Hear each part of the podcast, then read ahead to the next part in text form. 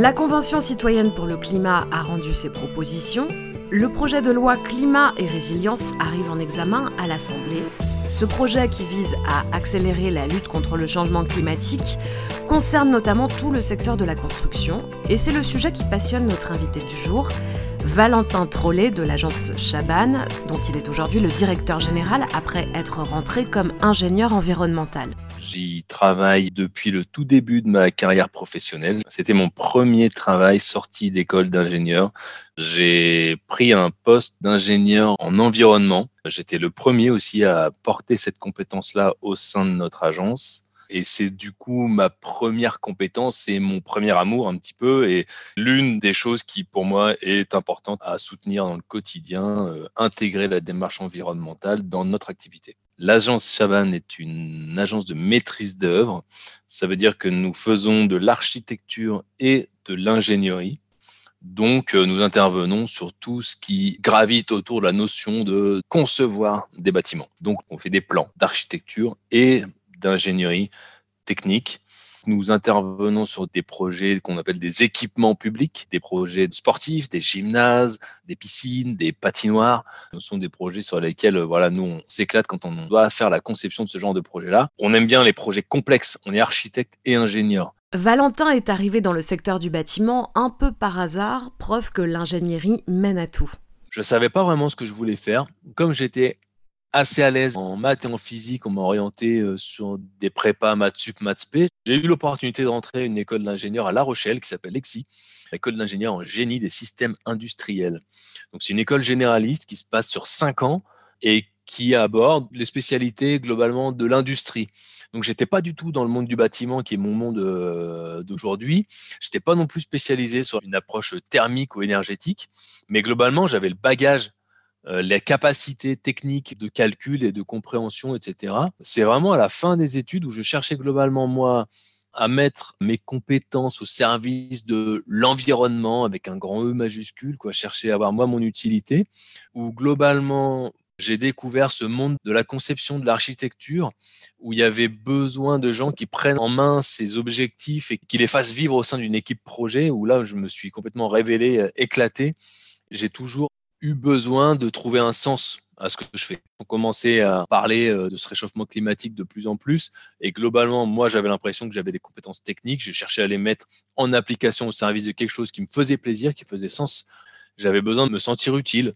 Et aujourd'hui, j'ai vraiment là, cette sensation de participer à quelque chose. L'agence de Valentin porte une démarche énergétique et environnementale dans la façon de concevoir des bâtiments avec une équipe d'ingénieurs spécialement dédiée on a un service dédié l'ingénierie énergétique et environnementale. Donc, sur une équipe d'ingénierie d'une soixantaine de personnes, on en a une dizaine qui euh, est dédiée et qui ne travaille uniquement que sur la partie énergétique et environnementale des projets. Ça va être de améliorer la performance environnementale et énergétique du bâtiment. Sauf que c'est pas aussi simple que ça. Il y a pas mal de contraintes réglementaires, économiques, etc. Donc tout ça, il faut l'orchestrer.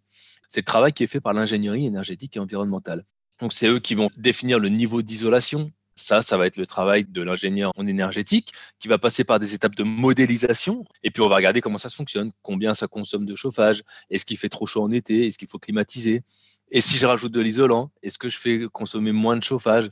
Et puis, on est là en force de proposition, mettre en avant les intérêts sur l'aspect carbone, CO2, euh, consommation d'énergie, biodiversité. Et puis après, c'est l'ensemble de l'équipe qui fait les choix.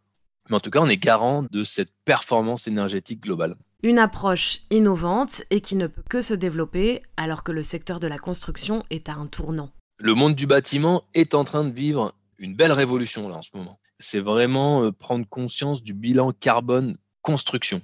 Pour obtenir un permis de construire, eh ben, on n'est plus seulement obligé de construire un bâtiment qui consommera peu d'énergie, mais aussi on va être challengé et on va être réglementé sur le contenu énergétique des matériaux. Et ça, c'est vraiment une grosse révolution parce que ça impacte euh, l'ensemble de la filière du bâtiment, ça impacte la manière de concevoir, ça fait du boulot pour l'ingénierie parce que là, on est vraiment dans une vraie domaine d'expertise d'ingénierie. C'est un vrai truc d'ingénieur, ça, de calculer, de faire des simulations, de se projeter, d'essayer d'améliorer, etc. Et donc, euh, il y a moyen de s'épanouir en fait à travers ces contraintes en cherchant à les améliorer. Et c'est la révolution vécue par le monde du bâtiment là cette année. Euh, non pas sans peine, parce qu'on a des cultures, des habitudes à faire évoluer, mais l'enjeu en vaut la chandelle, et puis il y a globalement une dynamique générale assez positive. Une dynamique positive, comme ce projet de salle de sport dont Valentin est particulièrement fier. Il y a un projet qui est notre fierté du moment, notre pépite, qui est euh, un projet qui s'appelle la Canopée. C'est un complexe sportif à Pierre-Bénite, juste à côté de Lyon. C'est une salle de basket.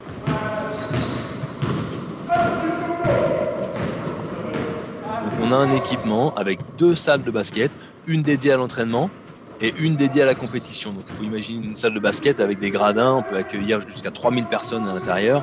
Cette salle-là, on l'a travaillée avec cet objectif de réduction des consommations d'énergie et un bilan carbone construction euh, optimisé. On a un bâtiment qui est à énergie positive, c'est-à-dire que le bâtiment consomme tellement peu et il a recours en même temps aux énergies renouvelables qu'on produit plus d'énergie renouvelable qu'on ne consomme d'énergie. On est sur un équipement qui est certes vertueux, performant d'un point de vue environnemental, énergétique, etc., mais qui est beau. Et ça, c'est hyper important aussi. Et euh, on va passer du bon temps dans ce bâtiment. On le sent, quoi. Valentin, ingénieur passionné, très sensibilisé aux questions d'environnement, suit avec beaucoup d'intérêt le travail conduit par la Convention citoyenne pour le climat la démarche qui a été menée là euh, de cette convention citoyenne pour le climat, la méthode avec laquelle ça s'est fait, moi, elle me rend hyper optimiste. Un échantillon de gens représentatifs du pays se sont posés des questions hyper compliquées. Ça a fini de confirmer le fait que l'environnement, c'est une affaire de tous. On est tous capables de comprendre, on est tous capables de participer à ça et à quelque niveau que ce soit. Du coup, je vais ramener moi à nos problématiques à nous. Euh, quand on fait un bâtiment en bois, de le faire en béton, et qu'on arrive et qu'on consulte des entreprises et que l'entreprise qui vient, elle se rend compte que c'est pas comme d'habitude, eh ben, d'une certaine manière, on l'embête un peu. Mais il y a une espèce de frein au changement qui est forcément systématique, mais à chaque fois, tous ceux qu'on a embêtés, à la fin, ils arrivent à le faire. Et globalement, on évolue et ça fait partie des phases nécessaires et qui sont euh, réalistes en fait. L'environnement, la lutte contre le changement climatique, c'est l'affaire de tous et bien sûr des ingénieurs. C'est le sens des idées, le podcast de l'ingénierie engagée. À bientôt pour une nouvelle rencontre avec des femmes et des hommes qui, chacun dans leur domaine, contribuent à changer le monde.